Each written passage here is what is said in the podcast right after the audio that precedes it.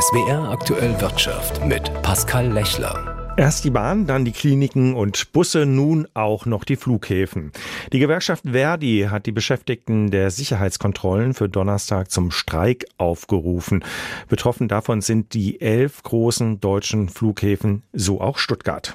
Morgen Vormittag will der Stuttgarter Flughafen Informationen zum Flugbetrieb am Donnerstag veröffentlichen. Voraussichtlich wird es bei den Ankünften zwar Einschränkungen geben, allerdings werden die Auswirkungen bei den Abflügen für die Passagiere drastischer sein. Es könnte durch den Streik beim Sicherheitspersonal dazu kommen, dass fast alle Abflüge ab Stuttgart gestrichen werden. Die Gewerkschaft Verdi hat das Sicherheitspersonal in Stuttgart unter anderem in den Bereichen Fluggast, Personen, Waren und Frachtkontrolle zum ganztägigen Streik aufgerufen. Da Verdi den Arbeitskampf am Donnerstag an bundesweit allen elf größeren deutschen Flughäfen angekündigt hat, dürfte der Flugverkehr in ganz Deutschland massiv betroffen sein. Laut Verdi konnten in den bisher drei Tarifverhandlungsrunden für die bundesweit 25.000 Beschäftigten keine Einigung erzielt werden. Mit dem angekündigten Streik will Verdi jetzt Druck machen. Die Gewerkschaft fordert unter anderem mehr Lohn sowie mehr Arbeitszuschläge. Christoph Geismeier, SWR Wirtschaftsredaktion.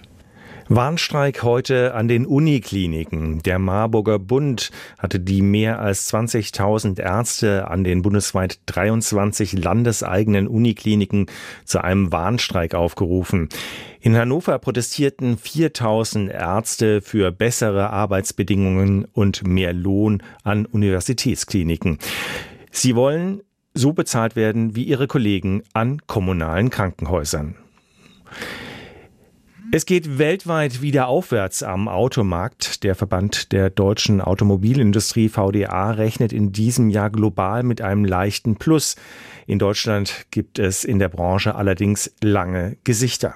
Die Autowelt sieht für deutsche Hersteller in diesem Jahr wieder etwas freundlicher aus. Die Krisenjahre seien weltweit wahrscheinlich überwunden, rechnet Manuel Kallweit vor.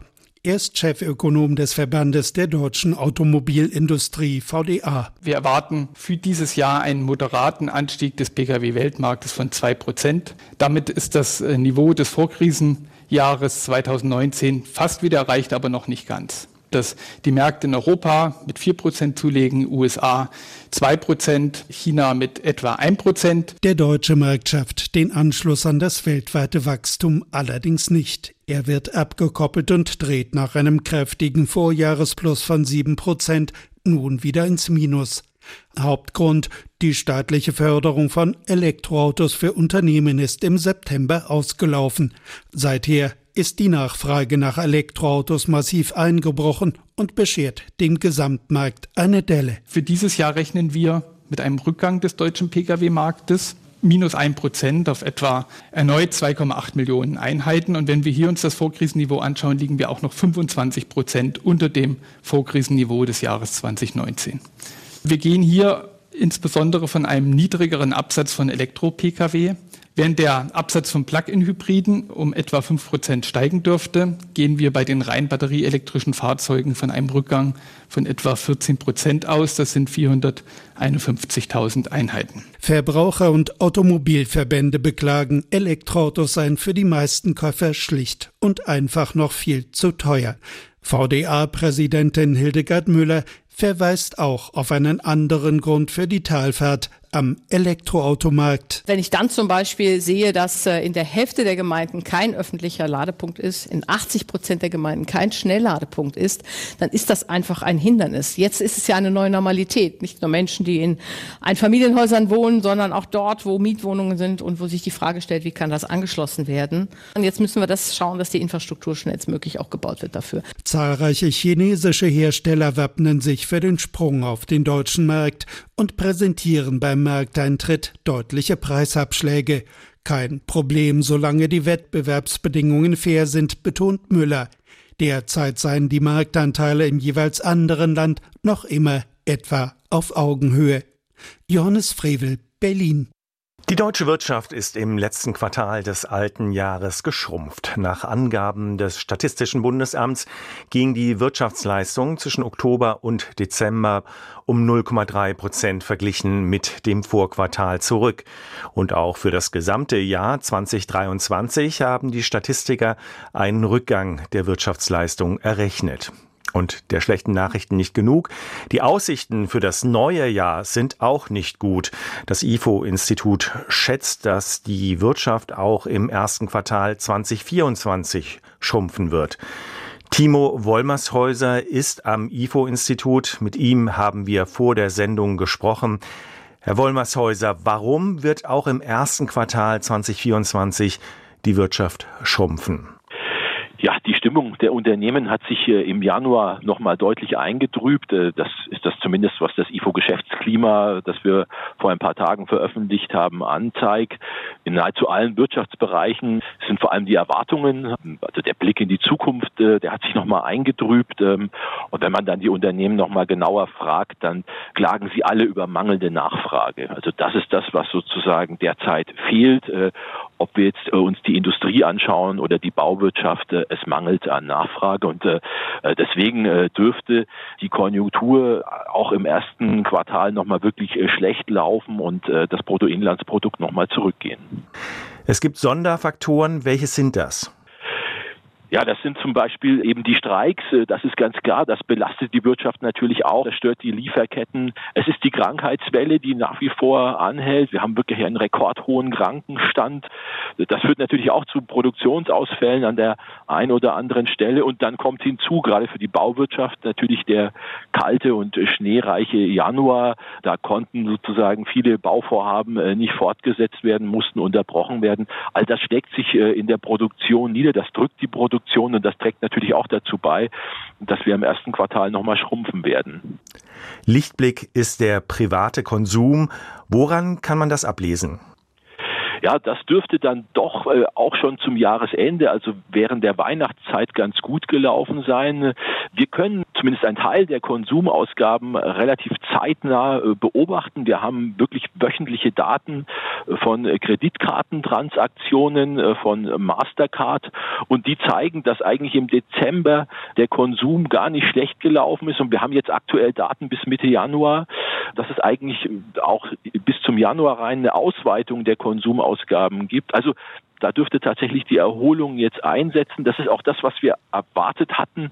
Wir haben ja kräftige Lohnanstiege auf der einen Seite und auf der anderen Seite einen Rückgang äh, der Inflationsrate. Das heißt, Kaufkraft äh, kehrt zurück und es scheint, dass zumindest ein Teil dieser zurückkehrenden Kaufkraft jetzt doch tatsächlich in den Konsum fließt und der Konsum eben ausgeweitet wird.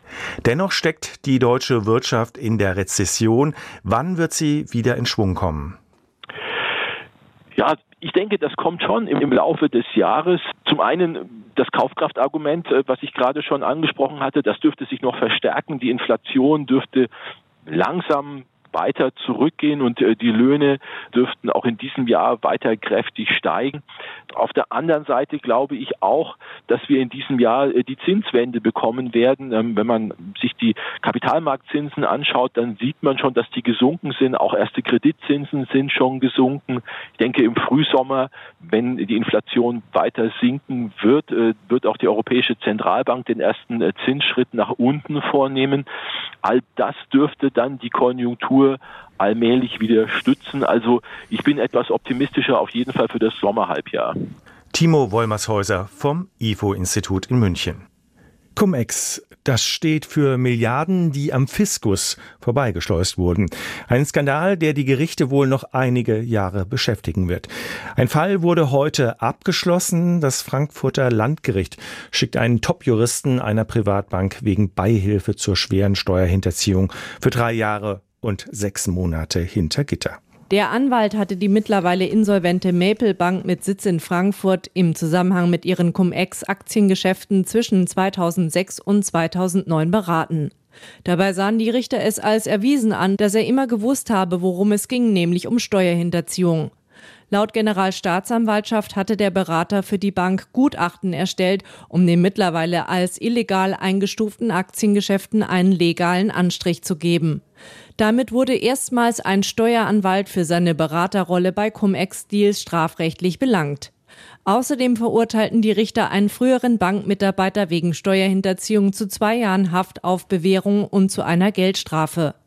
Bei Cum-Ex handelt es sich um eine Art Steuerhinterziehung mit Aktiengeschäften. Dem Staat sind dadurch Milliardenschäden entstanden. Ursula Mayer, Frankfurt am Main. Und damit zur Börse. Es wurde nicht lange gefackelt. Gleich bei mehreren Reifenherstellern hat die Europäische Kommission heute Razzien durchgeführt wegen des Verdachts illegaler Preisabsprachen. Den Unternehmen, darunter auch dem niedersächsischen Produzenten Continental, wird vorgeworfen, im Bereich des Reifenersatzgeschäftes für Pkw, Lieferwagen, Lkw und Busse Preise abgesprochen und damit gegen Wettbewerbsrichtlinien verstoßen zu haben. Anleger reagierten verschreckt, denn sie befürchten heftige Kartellstrafen. Die Aktie des Unternehmens gab rund 2,5 Prozent nach. Auch ansonsten gedämpfte Stimmung am Frankfurter Aktienmarkt. Das liegt an neuen Konjunkturdaten. Wie erwartet sank das deutsche Bruttoinlandsprodukt im vergangenen Quartal um 0,3 Prozent im Vergleich zum Vorquartal. Damit setzt sich der Rezessionskurs der hiesigen Wirtschaft fort. Beobachter sehen auch kein Ende der Misere. Für das laufende Jahr gehen sie von einer weiterhin schwachen Dynamik und einem zunehmenden Wohlstandsverlust aus. Entsprechend trüber auch die Wirtschaftsprognosen des Internationalen Währungsfonds IWF, die heute veröffentlicht wurden.